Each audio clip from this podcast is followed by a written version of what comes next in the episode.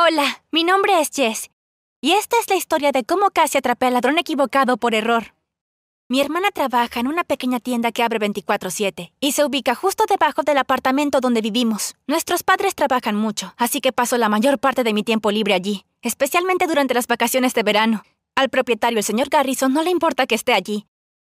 Tal vez me considere otra empleada por lo mucho que ayudo a mi hermana. Una vez me tocó quedarme sola en la tienda, mi hermana y el señor Garrison habían ido al almacén y me dejaron a cargo.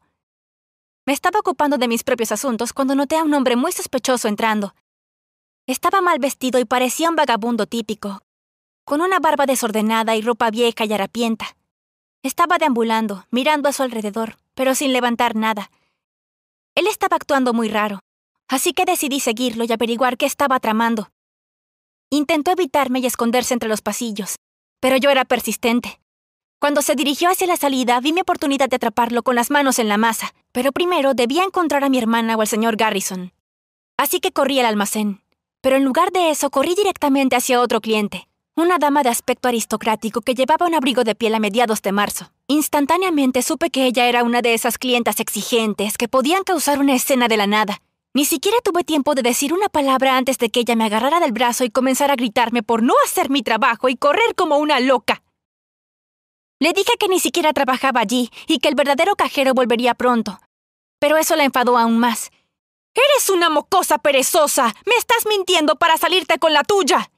Ella gritaba tan fuerte que temía que el señor Garrison la escuchara, y no quería causarle problemas a mi hermana. Así que hice todo lo posible por calmarla. Intenté ser profesional y le pregunté con qué podía ayudarla, pero ella era implacable. Hablaba y hablaba de que era una trabajadora irresponsable e inútil. Cuando estaba a punto de largarme a llorar, intervino el sospechoso. Deje en paz a la niña. Es claramente demasiado joven para trabajar aquí, dijo. Eso no funcionó, sino que hizo que comenzara a gritarnos a los dos, diciendo que él solo estaba cubriéndome para que me sacara de los problemas. Así que ahora estaban discutiendo si yo trabajaba allí o no. Mientras tanto, estaba extremadamente confundida acerca de por qué un ladrón me defendería. Estaba segura de que había robado algo, simplemente no sabía qué. Empecé a dudar de mí misma. Tal vez estaba equivocada acerca de él. ¿O acaso yo sí tenía la razón al sospechar de esa persona? Finalmente, el señor Garrison y mi hermana llegaron y preguntaron qué estaba pasando. Intenté responder, pero el chico y la dama empezaron a gritar de nuevo. El señor Garrison intentó hacerlos callar, pero sin ningún éxito. De todo lo que se dijo, solo entendí que el hombre sospechoso estaba acusando a la señora loca de robar algo y luego gritarme para encubrirlo. ¡Guau! No lo vi venir. Estaba intentando echarle la culpa. Quiero decir, estaba agradecida de que él me estuviera defendiendo, pero eso era demasiado bajo. El señor Garrison le dijo a mi hermana que revisara las cámaras de vigilancia para ver si lo que decía era verdad. No pude entender por qué le creía al sujeto. Obviamente, esta mujer respetable y digna nunca haría tal cosa. Estaba loca, sí, pero seguramente no era una ladrona. Aunque, pensándolo bien, había algo raro en ella. Estaba intentando cerrar su bolso y marcharse cuando apareció el señor Garrison, aunque hace un minuto atrás ella había exigido verlo. Al final resultó que había robado un queso caro y también una botella de vino. Y cuando la encontré, ella estaba poniendo todo en su bolso. ¿Por qué lo hizo? Realmente no lo sé. Ella era lo suficientemente rica para pagar por todas las cosas que había intentado robar. El señor Garrison llamó a la policía y convenientemente estaban a la vuelta de la esquina. Al principio, la dama loca intentó negarlo todo y dijo que pusimos todo en su bolso a propósito. Cuando mi hermana les mostró a todos la grabación de las cámaras de vigilancia, ella exigió que arrestaran al otro sujeto porque definitivamente también había robado algo. Al final, ella comenzó a llorar y gritar de nuevo exigiendo un abogado. Los oficiales no se impresionaron con sus habilidades de actuación y solo la acompañaron a la salida. Más tarde me enteré de que se había retirado con solo una advertencia. El señor Garrison dijo que ella era una de esas personas que rara vez tenía que enfrentar las consecuencias de sus propias acciones e intentaba culpar a otra persona. Entonces llamó a la policía para enseñarle una lección por actuar así. El sospechoso no era un ladrón en absoluto, simplemente no tenía un hogar. El señor Garrison lo vio en las calles y le dijo que podía ir a la tienda para una comida gratis. Y cuando lo hizo, se encontró con una muchacha espeluznante que lo estaba acosando por toda la tienda. Estaba tan avergonzada y mortificada. Me disculpé por ser tan ignorante y por tratarlo como un criminal cuando no había hecho nada malo. Creía que sabía leer a la gente y siempre podía decir quién era bueno y quién era malo.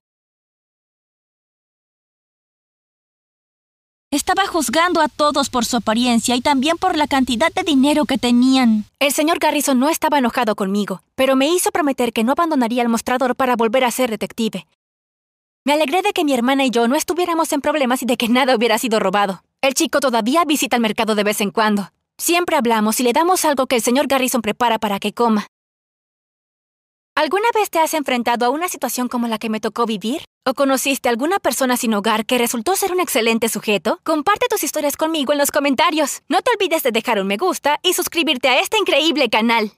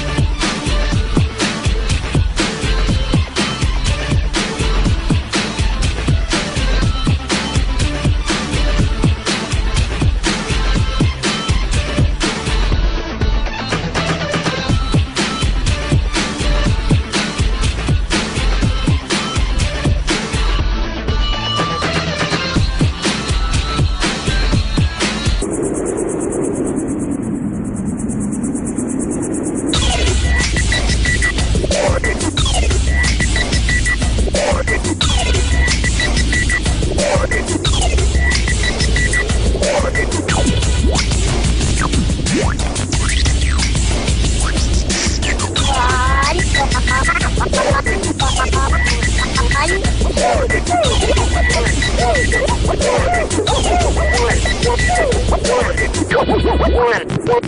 One. One.